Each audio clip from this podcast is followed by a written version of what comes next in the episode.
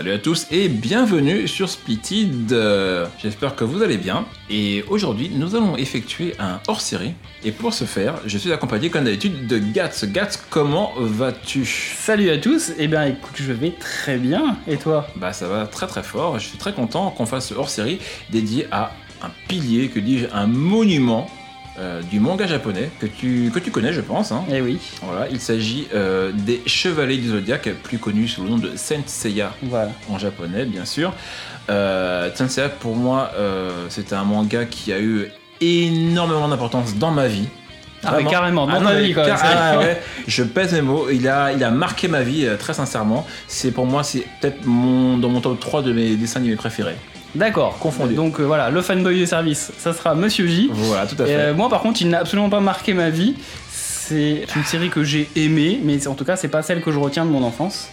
Et euh, vous vous en doutez, ce hors-série est directement lié à la sortie du remake sur Netflix. Voilà. Et donc on s'est dit, il faut absolument qu'on parle de l'œuvre dans son intégralité. Donc ce qu'on va vous parler, c'est donc du dessin animé bien évidemment, mais également tout ce qu'il y a autour, à savoir les produits. Le Voilà. manga papier, les jouets, Voilà, les vidéo. jouets, absolument, tout ça. Et en fait, on va finir avec la série Netflix pour vous dire ce que l'on en pense. Voilà, donc comme Gas l'a dit, moi je vais être celui qui, voilà, qui est l'expert, on va dire, en la matière, entre Voilà. guillemets.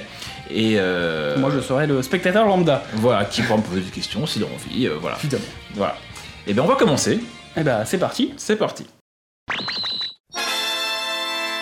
Les Chevaliers du Zodiac. Alors, je tiens à le dire pour commencer, moi je suis, au même titre que Gatz, un enfant de la génération Club Dorothée. Exactement, on a tous les deux, je pense, connu les Chevaliers du Zodiac pendant le club Dorothée. Tout à fait. Donc ne soyez pas surpris si vous êtes un grand fan de la série. Moi, Seiya, ça, c'est pas que ça n'existe pas, mais pour moi c'est Seiyar avec un R à la fin. Ouais. voilà, donc euh, pareil, je dirais les Chevaliers Zodiac et non pas Saint Seiya. Même si je respecte énormément le travail qui a été fait en amont par les Japonais, j'ai connu ça étant gamin, donc euh, je continuerai à dire Seiyar, euh, que ça plaise ou non. Voilà, comme ça au moins on est réglé. Euh, donc l'œuvre a été créée par Masami Kurumada.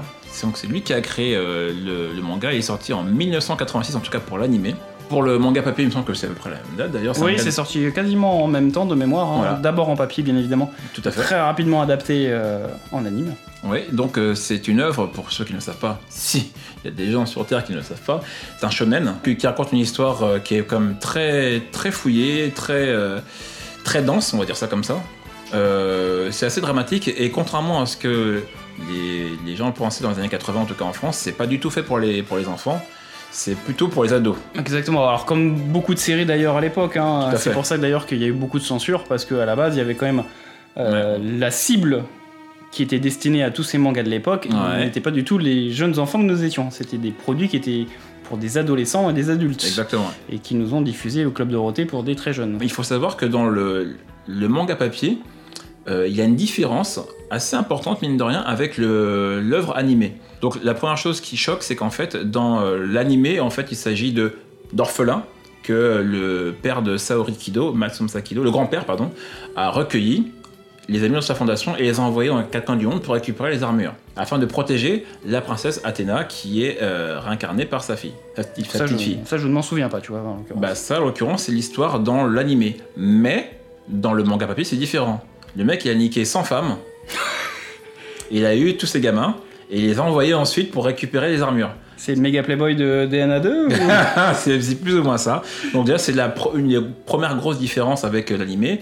Euh, L'autre, qui est la plus flagrante, c'est que euh, le design, c'est pas la même. Shingo Araki, c'est celui qui a créé le design de la série animée. Mais Masami Kurumada, c'est lui qui a créé son design. Même les armures que l'on connaît dans la série, quand elle a Ouais. démarré, ne sont pas les mêmes. D'accord. Voilà. Et la dernière chose qui est très importante, en fait, euh, c'est que c'est beaucoup plus gore. T'as la tête coupée, des trucs comme ça dans le, dans le manga. Ouais, alors ça après c'est un entre guillemets un grand classique. Ouais. La plupart des, euh, des mangas, euh, même si je vais dans l'extrême, euh, si je vais prendre Berserk par exemple, qui est une série que j'adore, Mhm. je suis fan, même en anime, c'est beaucoup moins violent que sur papier. Paradoxalement, je trouve que l'histoire est beaucoup mieux expliquée dans le manga papier, comme très souvent d'ailleurs. Oui, bah c'est pareil, là encore, ils sont obligés de, souvent de faire des raccourcis scénaristiques Ouais. pour, pour avoir quelque chose qui normalement est beaucoup plus rythmé. Après, C'est vrai. on en parlera dans l'anime, mais moi en tout cas, c'est une des choses que je retiens, le- des problèmes de rythme. Entre autres, euh, problème de rythme et également problème de cohérence. On va, je pense qu'on va y venir. Bah, d'ailleurs, c'est une bonne transition pour commencer à parler d'animé. Euh, si tu es d'accord, bien sûr. Mais bien évidemment. Voilà. L'animé, en gros, effectivement, euh, tout le monde la connaît. Donc, par exemple. Ouais, évidemment. Voilà. C'est la grosse époque euh, du club Dorothée. C'était, Absolument. C'était, euh, alors je sais pas, je saurais pas dire quel est le titre qui a le plus marqué dans cette période-là. Dragon Ball, ça Mais euh, ouais, mais euh, effectivement, euh, les Chevaliers du Zodiac, c'est un des un incontournable de Ah, cette période-là. Bref, en tout cas, comme je le disais tout à l'heure, euh, donc le designer euh, pour les personnages de l'animé, c'est Shinko Araki, celui à qui on doit également le design de Lady Oscar, de Ulysse 31 et de Goldorak. Et euh, en gros, heureusement qu'il était là parce qu'il a réussi à donner au character design quelque chose de vraiment exceptionnel que tu ne trouves vraiment que dans les chevaliers, enfin en tout cas au premier abord que dans les chevaliers du Zodiac. Je veux déjà également parler donc euh, des différences qu'il y a entre le manga papier et l'histoire euh, dans l'animé. Et je vous parlais des incohérences. Je sais pas si tu te rappelles un petit peu, mais à la base, quand la série a commencé, donc on voit tous les personnages qui reviennent vers Saori Kido pour le tournoi intergalactique. En fait, tous les chevaliers qui ont été envoyés récupérer les armures. Tu ne t'en rappelles pas Non, je ne m'en rappelle pas. Euh, non, je dois avouer que j'ai juste regardé le premier épisode pour me remettre un peu dans le bain. C'est vraiment pas la série que je retiens de cette période-là. Ouais. Je suis beaucoup plus fan de Nicky Larson, euh, de Ken le hein. Survivant. Que voilà, j'aimais bien, mais franchement, il y a, y a trop de choses qui m'énervaient pour que euh, ça reste vraiment euh, Bah, je, au, top dans ma mémoire. je peux comprendre. Alors, tu vas me faire référence à Seyar, qui est le chien-chien, euh, le personnage. Alors, euh, c'est le chien-chien d'Athéna. Oui, on est d'accord. Et en plus, c'est euh, c'est clairement trop le héros. À chaque fois, le seul qui arrive à battre Ah, je sais bien. quelqu'un, c'est toujours lui. Les autres, ce sont des putains de figurants en fait.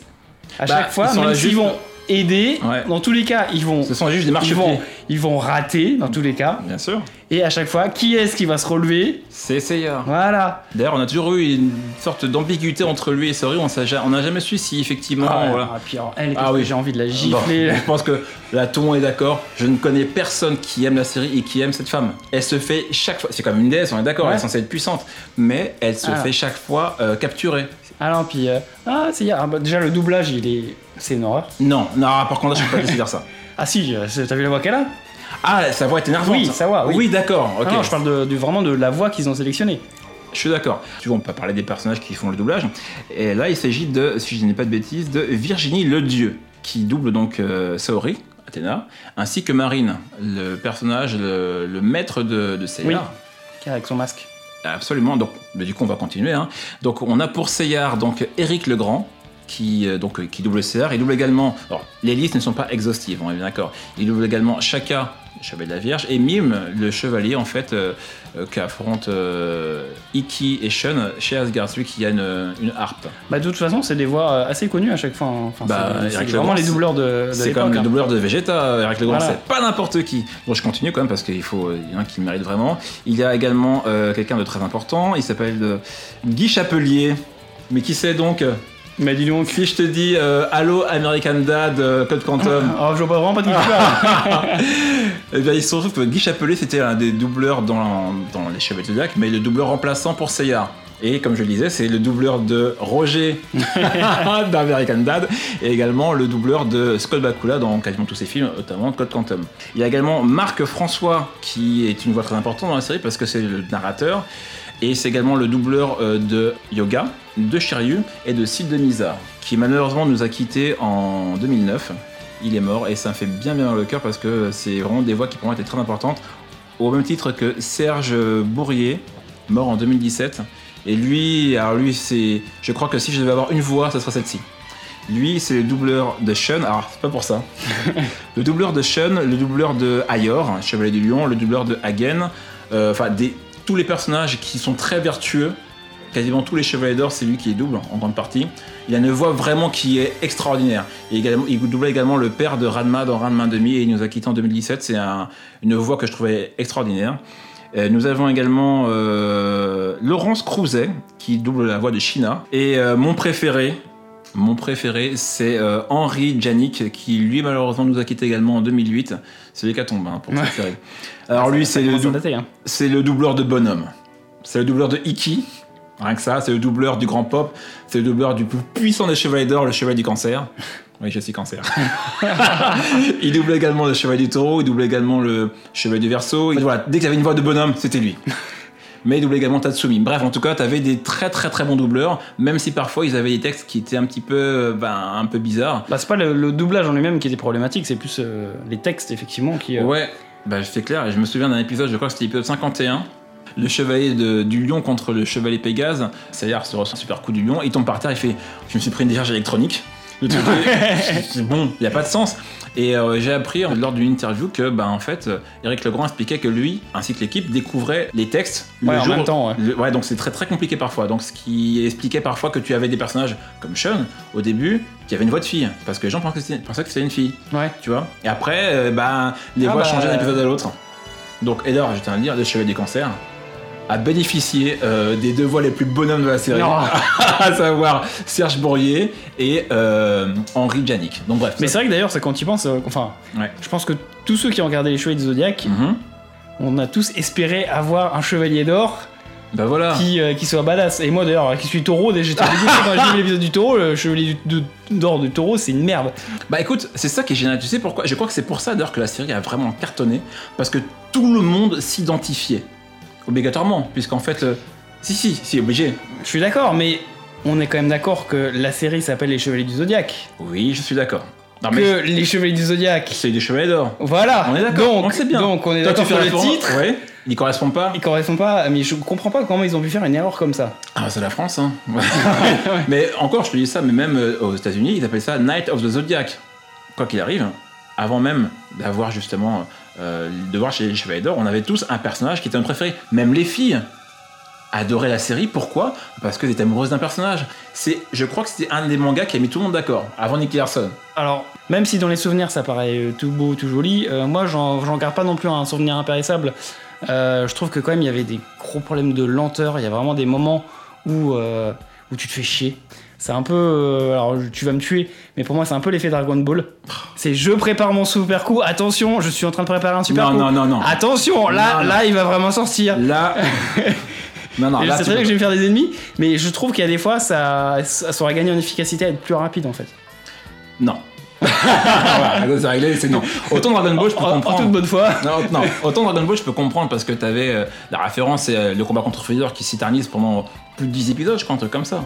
Autant là, je peux comprendre. Les Chevaliers Zodiac, c'est différent. C'est qu'en vrai, ils parlent beaucoup. Je suis d'accord. Ils Il parle beaucoup et des fois il parle vraiment pour rien dire et, euh, Ouais, et mais de toute façon on sait toujours comment ça va se terminer puisque de toute façon il va toujours y avoir Athéna qui va dire Seiya relève-toi et ah je me relève et je bute et Non, voilà. ça- non, vois. maman, elle est trop tôt. non, je suis d'accord. Je suis d'accord. C'est vrai que, euh, d'ailleurs, on- les OAV, c'est ça. hein. On va les survoler très rapidement, les OAV, parce que finalement, bon, bah, c'est juste des épisodes raccourcis, parce que tu as un 6. Et chaque fois, c'est la même chose. C'est Seyar qui euh, se fait défoncer au départ, il perd son armure, t'as les marchepieds qui sont euh, ses potes, Voilà. voilà. Et après, eh ben, il met l'armure Sagittaire, et puis voilà, c'est fini, il sauve Athéna. C'est toujours comme ça. Ah ouais mais c'est pour ça que le, le, le schéma est vraiment très redondant c'est vraiment ce que je trouve dommage Alors, parce que voilà il y a, moi y a- le personnage que je préférais c'était le Phénix et comme bien sûr, si, voilà si n'étais pas un classe PD, mais voilà. génial et à chaque fois en fait euh, c'était un peu euh, patatras euh, j'arrive je vais sauver la situation et euh, hop hop hop peau de banane euh, non, bah non, je suis pas d'accord avec toi. En plus, tu es d'accord que- qu'il a, c'est vraiment le premier personnage qui a donné vie à un genre, parce que avant Iki, t'avais pas de personnage qui était un peu ambivalent. Lui, il le disait, je suis pas avec vous, mais je suis pas contre vous, en gros. mais je suis d'accord que c'était carrément le plus classe. Ah Vraiment. c'est le- plus classe, c'est euh, Le plus fort, c'est un peu l'anti-héros. Bah, le plus fort, non, puisqu'au final, à chaque fois, il se fait, il se fait rétamer. Justement, mais- c'est ça, c'est ça que je reproche à cette série, c'est que les personnages qui sont censés être super forts, bah, au final, euh, Bah, en fait, il faut, être d'accord sur le fait que cette série, à la base, c'est une ode à l'amitié. C'est, ça fait un petit peu bizarre quand je dis ça, Mais- bouche. Moi qui n'ai pas d'amis. mais surtout l'amitié, Mais- euh, Seiya. Non, mais non, c'est pas ça. C'est qu'en fait, oui, la série s'appelle comme Saint Seiya. Oui, Alors, Saint, on est d'accord, pour ceux qui ne savent pas, Saint, il s'agit bien d'un chevalier. Donc, en gros, nous, c'est les chevaliers Zodiac, eux, c'est Saint Seiya. Donc, le chevalier Seiya, en, traduis- traduisant plus ou moins. Et euh, donc, à la base, c'est lui l'héros. Donc, on, à partir de là, bon, voilà, c'est le chouchou d'Athéna. Donc, euh, bon, Iki, c'est un petit peu le, le bad boy, euh, mais qui, clairement, est plus fort parce que finalement, lui, chaque fois qu'il réussit à vaincre un ennemi, c'est par ses propres moyens. Seiya, c'est toujours grâce à Athéna. Ah oui, bah, de toute façon. euh, Parce qu'il est aidé par Athéna, c'est ni plus ni moins que ça. Et à la fin de la série, d'ailleurs, on voit que, alors, pour ceux qui n'ont pas vu, je, je- je vous le dis, Seyar meurt à la fin de la série. spoil Oh, 30 ans après. Mon dieu. Et il meurt à la fin de la série, et bizarrement, sa sœur qu'il avait perdue au départ, eh ben, il la retrouve, mais il meurt à ce moment-là, et euh, il devient le chevalier de l'espoir. Mais, tu, voilà, même si tu trouves qu'il y a des lenteurs, t'avais quand même une ambiance. Les musiques, elles sont extraordinaires. Tu te rappelles pas? Les musiques des chevaliers Non, après Lac. les musiques, je m'en souviens pas suffisamment Oh, pour. putain, euh, mais tu vas te faire insulter. Déjà par Non, moi, je- je m'en souviens pas suffisamment pour dire si elles étaient mieux ou pas. Elles euh, sont- que... Les gens, quand ils pensent Chevalier Zodiac, les, les gens bien, dont je fais partie, apparemment pas toi, quand ils pensent Chevalier Zodiac, ils pensent armure, ils pensent euh, ambiance et ils pensent musique. Les musiques, elles sont dantesques, elles sont extraordinaires. T'as aussi bien Moi, des musiques qui de chialer. la, la petite musique avec la petite voix lancinante là. Oh là là. Ah, et je, je peux dire que J'ai pleuré. elle y est dans l'épisode 1 J'ai pleuré. que j'ai re-regardé pour Mais préparer je- l'émission. Je sais bien. J'ai eu qu'une seule envie, c'est envoyer ma télécommande dans la télé quoi. Ouais, c'est la musique au moment où Cassius il affronte Sayar, je sais, Ouais. et elle trouve son pouvoir, tout ça. Ouais, je sais, mais j'y connais par cœur. c'est- trop, enfin c'est trop, je trouve ça trop appuyé en fait. Ok, d'accord. On avait dit, hein, tu, tu seras le fan mode de service et moi je suis le spectateur lambda. Non, t'es non, non, pas, non, pas spectateur là, t'es t'es le détracteur de la série. Ah, je gars. suis pas détra- détracteur, mais je suis pas, je suis pas un fan inconditionnel. Tout ça pour dire qu'en gros, cette série, elle a quand même marqué clairement une génération. Là, t'es d'accord Ah oui, ça, je suis d'accord. Elle a marqué une génération, elle a marqué un, un genre, et euh, d'ailleurs, euh, elle a permis d'avoir un maximum de, de produits dérivés. D'ailleurs, c'est pas compliqué quand une série marche vraiment, vraiment très fort, t'as des produits dérivés. Ah oui, et je me souviens que les, bah, Là, on va en parler. déjà à l'époque, les jouets. Ouais. ils coûtaient très cher, mais euh, je pense qu'aujourd'hui c'est c'est une fortune. Ah, mais pire que ça. Euh, je sais que tu as des, des éditions euh, limitées, notamment du Grand Pop. Alors moi je l'ai je l'ai pas eu. J'ai eu, j'ai eu aussi un Noël, Noël 89, je crois 90. J'ai eu le Chevalier du Cancer. J'étais super content. Bon, je l'ai cassé pas longtemps après, mais j'étais content. Donc voilà. Et euh, ces chevaliers, les, les- les originaux, ça vaut 1500 balles pour certains modèles. Mais bref, en gros, tu as eu quand même beaucoup de produits dérivés sur cette série. C'est pour vraiment qu'elle a eu un impact très important. Tu vois, même titre que Dragon Ball. Donc on parlait des jouets, mais bien évidemment il y a aussi eu des jeux vidéo. Ah bah oui. Et comment? Ça a d'abord commencé sur NES. Ça a très mal commencé d'ailleurs. Voilà. Alors bah il n'y a, pas vraiment d'ailleurs de vraiment de bons jeux. Non, franchement, ouais. Euh, Senseiya ou Chevalier Zodiac. Euh, Il y en a eu pourtant sur PS2, donc sur NES, sur PS2, sur PS3. Ouais. Euh, le dernier étant aussi, sur ouais. PS3 et PS4. Et PC. Euh, Il y a eu des jeux au mieux moyens, Ouais, mais de manière générale. ou plutôt mauvais, mais il n'y a pas eu de, vraiment de, très bons jeux à retenir. C'est ce qu'on disait avec mon frère, c'est que c'est très compliqué de faire un jeu euh, Chevalier Zodiac parce que finalement, quand tu regardes bien la série, euh, ils n'ont pas de coups normaux, des coups de poing, des coups de pied, c'est très rare qu'ils se donnent des coups Non, c'est des coups spéciaux directement. Voilà. Donc euh, à la limite en RPG, ok, mais en jeu de combat, non, ça va pas. Et on a bien vu, de toute façon, il n'y en a pas un seul qui va aller la route. Donc effectivement, on va pas s'étendre beaucoup sur la partie euh, jeux vidéo Non. parce que voilà, il y a, malheureusement, il n'y a pas grand chose à en dire. Voilà. Euh, même si effectivement, les derniers jeux, pour le coup, d'un point de vue esthétique, ils retranscrivaient plutôt pas mal la série. Ah, là, je suis d'accord, tu vois. Je mais pense, que, si- effectivement, Ouais. c'est il n'y a que sur ce point-là. euh. je pense que si les fans comme moi avaient eu ces jeux-là à l'époque, je- on aurait été aux anges. Mais bon, c'était pas le cas, donc bon, bref.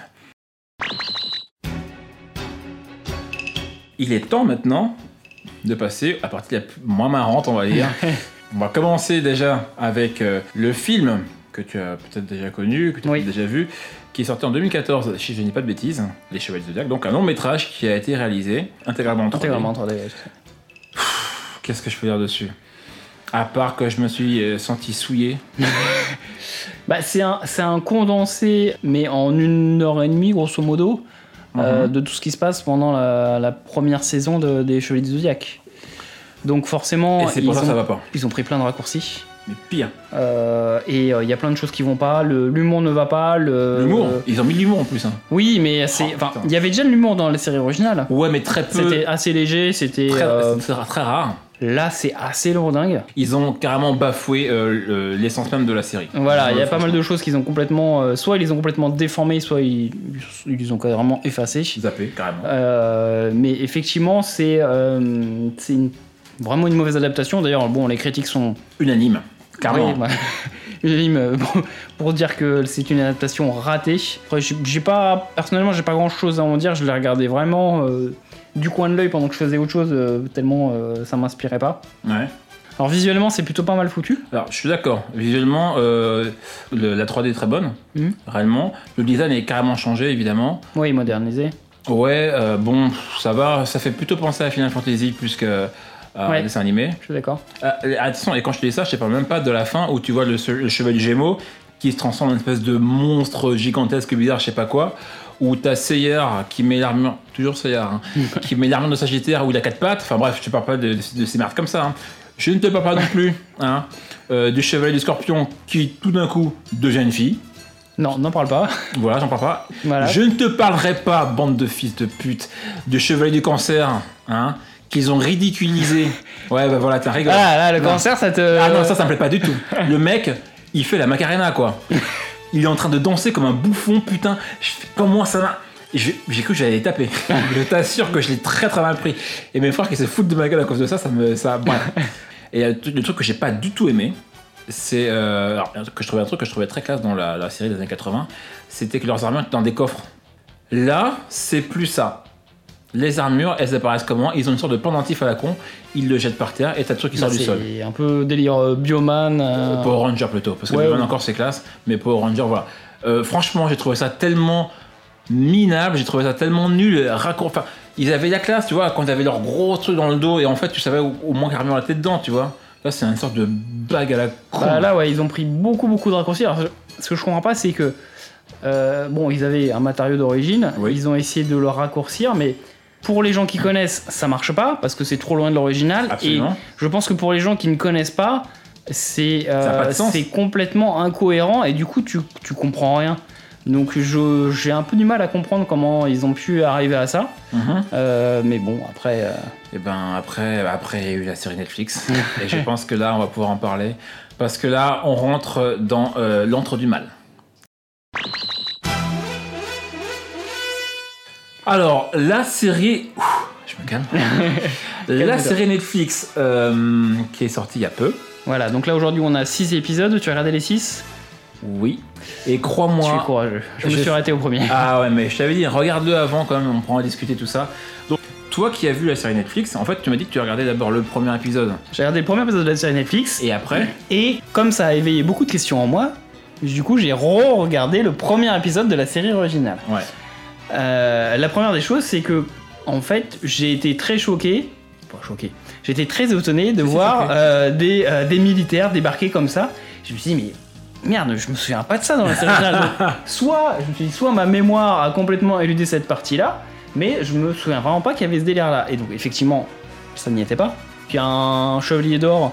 Le chevalier du lion, ailleurs. Du lion, voilà, qui débarque, qui, bon, qui se fait un hélicoptère de combat, voilà. Enfin, dès les 5 premières minutes, on sait que de toute problème. façon, déjà, ils se sont torchés le cul avec le matériau d'origine.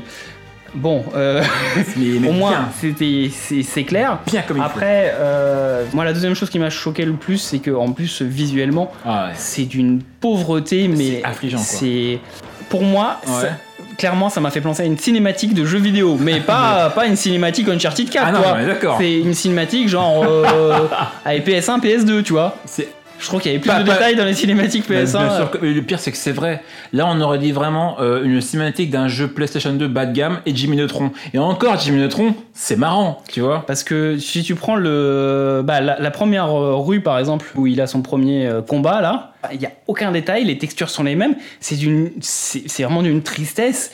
Dans cette euh, série de merde, parce que là le mot est lâché, série de merde, ils ont ajouté un personnage qui n'existait pas dans l'histoire originale. Qui Ah. s'appelle, euh, alors je sais plus comment ça s'appelle, il s'appelle Monsieur quelque chose Grade.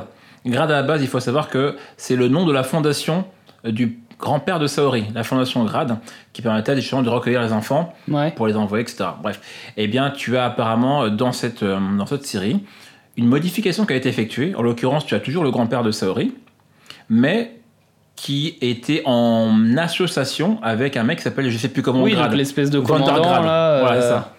Avec une coupe de cheveux euh, dont ça. Un mec de l'armée, s'il te plaît, hein, qui a une coupe de cheveux euh, encore plus fournie que le roi lion. Faut arrêter les conneries. Bah là, enfin, là c'est pareil, je, je comprends pas l'intérêt de modifier le, le scénario. Pour la, pour l'appauvrir en plus, s'il te plaît. Mais t'as, t'as plus de dimension euh, épique, Hmm. mythique comme dans la série. D'ailleurs, si je peux me permettre, j'ai été de bonne foi, j'ai marqué sur euh, mes notes les points positifs. Ah, t'en as trouvé toi quand même? Ouais, j'en ai trouvé deux. Le premier point, c'est ils y ont pensé à faire la série. Oui, d'accord. Voilà. Et le deuxième point positif, C'est juste que, euh, bah, effectivement, dans le premier épisode, tu vois le chevalier du lion, l'armure est bien faite. C'est tout. C'est bon, t'as fini ta liste? Voilà, c'est tout. Après, les points négatifs, bon, là j'ai carrément un- une bible dessus. Ouais. Mais euh, les points positifs, c'est tout ce que j'ai pu trouver, réellement. Déjà, ils ont changé l'histoire complète. Il y a beaucoup d'incohérences.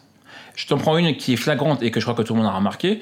Déjà, à la base, quand il y a eu le trailer il y a à peu près un an, 7 mois, un an, les gens commençaient à râler parce que Sean est une femme. Je ne suis pas allé assez loin pour. euh, bah voilà, je te l'annonce, euh, je te l'annonce comme euh, voilà. Tu me spoil. Ah, oh, mais c'est ça, oui. Genre, tu vas regarder la suite. Ils ont fait de Sean un personnage féminin. Donc, tout le monde a crié au scandale parce qu'à la base, il s'avère que. Alors, nous, on pouvait pas le comprendre à l'époque parce qu'on était des, on était des bonhommes des années 80. Et ouais, c'est un PD Sean, on l'aime pas. Alors que finalement, dans l'histoire, c'est lui le plus puissant de tous les personnages parce que finalement, euh, c'est la réincarnation d'Hadès. Ça, on le sait à la fin de la série. Donc, ça choque tout le monde. Euh, quoi qu'il en soit, pour euh, la seconde lecture, il se trouve que Sean, en fait, c'est un personnage qui est très important parce que c'est le seul qui apporte une dimension, une vision différente du combat et de la violence. Il aime pas se battre, pourtant il est extrêmement puissant. Et tu vois, et c'est pour ça que c'est d'ailleurs un personnage qui est adoré par les femmes. À l'inverse de son frère qui lui, euh, pff, il Ah tue oui, tout bah. ce qui bouge, et même s'il bouge pas d'ailleurs. hein. Et ils en ont fait une femme, ce qui n'a plus de tout import- enfin, ce qui n'a plus du tout d'intérêt parce que finalement, la femme, euh, on va dire à travers le monde, est vue comme quelque chose de fragile, de doux et ce que tu veux. Sauf que dans les Chevaliers Zodiac, euh, des femmes fortes, il y en a un paquet. Ah oui. China, elle est hyper puissante. dès le début du, euh, du dessin animé, d'ailleurs. Voilà. on le voit. Absolument. Et donc en fait, il a été demandé donc au gars pourquoi est-ce qu'il a pris cette décision. Et ce connard, parce que c'est un connard, il a répondu soi-disant parce que les femmes ne sont pas assez représentées dans cette série. Sauf que c'est totalement débile. Tu as quand même Athéna qui est la déesse pour laquelle ils se battent tous. Tu as Hilda de Polaris qui est la déesse du, des, du côté nordique. Ouais, je pense la que c'est. série. Enfin, y a- il y a- China, y Marine. C'est parce qu'il n'y avait pas de personnage en dehors d'Athéna, il n'y avait pas de. Dans le groupe de héros, Ouais. de combattants, il n'y avait pas de femmes en fait. Qui plus est, incohérence, tu sais bien que dans la série, toutes les femmes chevaliers portent un masque. Oui. Sauf que là, du coup, Sean, pourquoi est-ce qu'elle ne porte pas Dans l'ordre de la chevalerie dans les chevaliers zodiaques, euh, les femmes, elles portent un masque. Et c'est très important ça, du coup, parce que euh, dans leur connerie qu'ils ont fait, ça change tout. Parce que China, à la base, lorsque euh, Seyar remporte l'armure de bronze de Pégase, elle veut l'empêcher de quitter le sanctuaire et de partir avec l'armure. Sauf que lui, il met l'armure, il galère au début, mais il la bat, il la tue pas. Il enlève son masque, il le coupe en deux. Ouais. Elle fait comprendre que c'est pas la première fois qu'il la voit sans son masque et qu'en gros, euh, il y aura les répercussions qui auront derrière. Et effectivement, on voit beaucoup plus tard dans la série, en fait, à l'époque, au moment du sanctuaire des Chevaliers d'Or, que Seyar l'avait aperçu sans son masque et que du coup, euh, ben là, il y a deux solutions qui s'offrent à une femme qui vue sans son masque. Soit elle doit tuer celui qui l'a vu, soit elle doit en tomber amoureuse. Et elle choisit de tomber amoureuse de lui, tu vois. Mais ça, c'est bah, c'est fait partie des, des. entre guillemets, de la mythologie de la série originale qu'ils n'ont pas conservé, qu'ils ont décidé de, Bah oui. zapper en fait. Ils ont vraiment enlevé. euh, Mais tu vois, du coup, ils ont enlevé la profondeur en fait. Bah ça, bah ça. C'est vraiment une lecture, mais vraiment au premier degré de ce Mais- qu'étaient les Chevaliers du Zodiac. Et encore, mais là, c'est mal lu. Euh... Est-ce que tu as vu les combats, s'il te plaît? T'as vu les combats? Alors je. Ah non, seul t'as combat pas que vu. Ouais, pardon, c'est vrai. Alors les combats que j'ai vus, c'était des combats contre les, les mercenaires là, et c'était voilà, c'est pareil, c'est c'est- d'une pauvreté affligeante. Les effets, euh, les effets, enfin, de impression de puissance, de vitesse, de tout ce que tu veux, dans l'animé original, ils sont vraiment saisissants. Dans l'animé de Netflix, là, mais putain, tout est à jeter. tout est acheté. C'est, une horreur, c'est une horreur. Et euh, franchement, j'étais extrêmement, je peux pas dire déçu parce que je m'attendais que ce serait une merde. Mais quand on voit tout ce qu'a été la série, je me dis que c'est vraiment pas euh, une manière de, de lui faire honneur. Là, je sais pas si c'est un manque de budget après de la part de Netflix, je trouve ça un peu étonnant. J'y crois pas. hein. Euh, Le budget, c'est pas le problème. Je pense que c'est plus un manque de talent. Euh, Il y a un truc qui ressort assez souvent. On entend que la série a été rééditée par reprise pour les enfants. Sauf que regarde, nous on regardait ça en 88, on avait quoi? On avait 9 ans. On avait 9 ans, on était également des enfants. Bon, il est vrai que la série n'était pas forcément faite pour les enfants de notre âge. Mais moi, cette série m'a énormément marqué, puisque c'est grâce à elle que je me suis intéressé énormément à la mythologie grecque. C'est à cause de cette série-là que j'ai commencé à dessiner. C'est à cause de cette série que j'ai commencé à faire des animations 3D. Tout ça, c'est à cause. Eh oui, eh oui, monsieur, j'ai Ah, fait des trucs. Tout ça. Tout ça à cause des. grâce aux Chevaliers du Zodiac. Vraiment.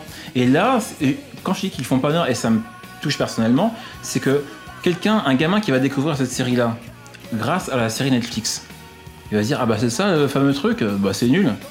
Bah là après le, le seul conseil qu'on pourrait donner à la fin de cette longue émission, Oui. c'est bah voilà si, si vous connaissez pas les Chevaliers du Zodiac, deux solutions la série animée Mhm.